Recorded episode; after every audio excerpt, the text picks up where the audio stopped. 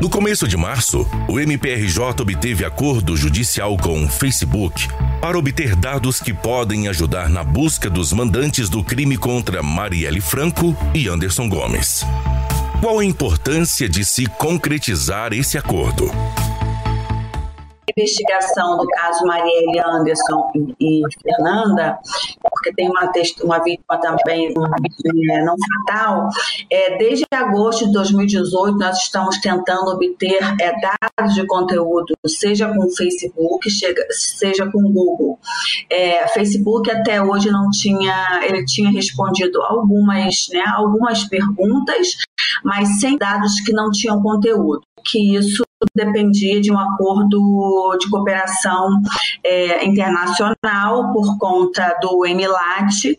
Em razão disso, ele não estava cumprindo as decisões da justiça brasileira. É, então, foi necessário que isso fosse judicializado, a questão já está no STJ e, e, aliás, a questão já está no STF, e o Facebook tinha ainda, não tinha ainda cumprido essas decisões judiciais. Quando houve a aplicação de multa no valor de 5 milhões, é que o Facebook nos procurou é, solicitando então um acordo né, para que nós abríssemos mão, vamos dizer assim, de um prazo inicialmente que ele tinha que fornecer as informações, e, e nós entendemos que havia razoabilidade sem abrir mão do, da decisão, mão do cumprimento integral da, da, decisão, caso os dados que eles nos enviem não nos forneçam informações relevantes. Então, basicamente foi que, no primeiro momento, a gente, a gente reduziu o prazo para que ele fornecesse esses dados de conteúdo. É, então, a importância desse acordo é que, pela primeira vez, então, essa empresa aplicadora de, de, de, é, de de internet, elas, é, ela possa nos dar informações que levem alguma, né, algum, que levem algumas respostas. Não sabemos se haverá essa resposta, mas já é um caminho que antes estava totalmente fechado e que agora é possível, né, com essas respostas a gente verifica se essas respostas possam nos levar a algumas informações relevantes para a investigação. Agora, em razão do tempo também, né, bom que diga, a gente está pedindo essas informações desde 2018. Somente agora eles sinalizam com essa possibilidade, e então, assim, em razão do tempo, a gente não sabe se haverá ou não um resultado efetivo, eficaz, né? Mas a gente é, está otimista.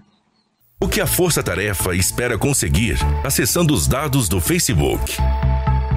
Esses pedidos todos que nós fizemos, né, esses questionamentos, aliás, tanto ao Facebook quanto ao Google, Microsoft, é, são questionamentos importantes na medida em que a vítima publicava a agenda dela. Né. Então, a partir do momento a vítima é, a, sob o aspecto psicossocial, a vítima não teria motivos para ser, né? ou seja, não, não havia nenhum motivo conhecido, nem, nem, nem é, com base no que foi, não foi apurado, né? Nem mesmo com base no que foi apurado.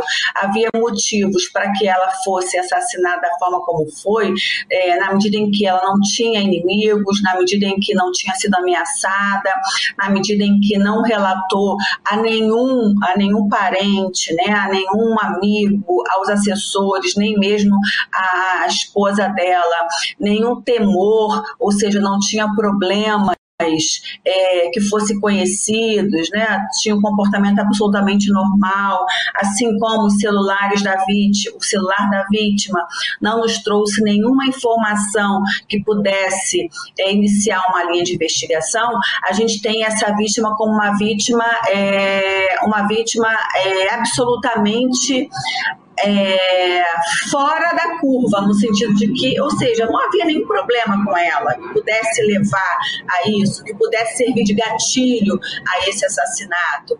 Então, quando a gente tem uma vítima assim, ou seja, o da vítima ela não leva a nenhum indício de que poderia ser alvo de uma pessoa, é, a investigação toma um rumo diferente, porque a gente precisa inovar nas técnicas de investigação. Então, esses pedidos são pedidos que poderiam nos levar é, alguma, de alguma forma a quem pesquisou algo sobre a vítima. Né? É, e aí tem várias perguntas que nós fizemos e que Facebook e Google ainda não nos responderam. Então a gente acredita que essas informações elas podem nos levar a um caminho frutífero. A senhora poderia explicar como é o trabalho da Força Tarefa? Bom, essa Força Tarefa ela foi, ela foi criada com o objetivo de focar no caso, no caso Marielle Anderson e Fernanda, né? Eu coordenava o GAECO e deixei a coordenação do GAECO e, e aí o caso Marielle Anderson e Fernanda, ele estava a cargo do GAECO à medida em que houve todas essas reformulações, nós recebemos o convite, então, para coordenar a Força Tarefa. É, a Força Tarefa, atualmente, ela é coordenada por mim, é, integrada também pela doutora Letícia, e nós temos aí uma equipe é, que estamos focados no caso, no caso principal, e todos os casos que tangenciam esse caso principal. O caso Marielle, como a gente sempre vem falando, ele é um caso diferente, porque ele não, ele não se ele não está apenas, né, ele não se debruça apenas, né, nós não nos debruçamos apenas nesse caso principal.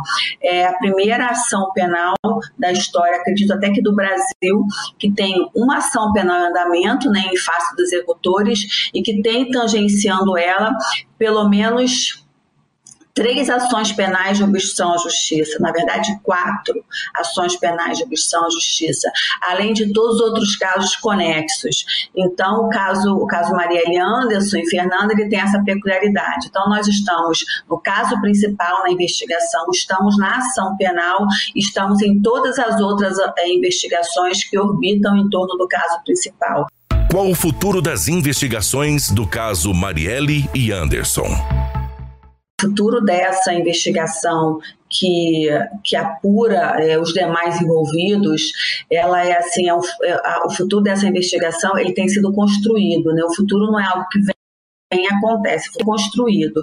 Então, nós estamos trabalhando com muito afinco desde o início para que essa investigação seja concluída de uma forma responsável, porque uma investigação como essa, embora leve um tempo muito grande, né, na verdade, nem sempre o tempo que passa é a realidade que foge. Não adianta a gente concluir uma investigação como essa num tempo recorde e uma investigação completamente divorciada da realidade acompanhando rigorosamente é, a investigação e também atuando de forma com a própria Delegacia de Homicídios, produzindo relatórios, analisando as informações que são, que são chegadas, ou seja, acompanhando oitivas de testemunhas, fazendo o que a gente acredita que tem que ser feito no controle externo da atividade policial.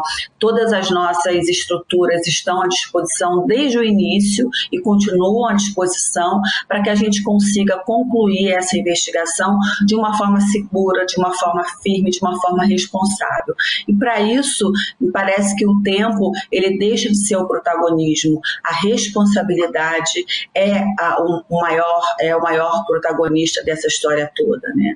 É, é bem verdade que a gente precisa resolver isso quanto antes. É bem verdade que quanto mais tempo leva, as provas se perdem. Mas por outro lado, esse tipo de crime é diferente de qualquer qualquer outro que a gente já se deparou aí no estado do Rio de Janeiro.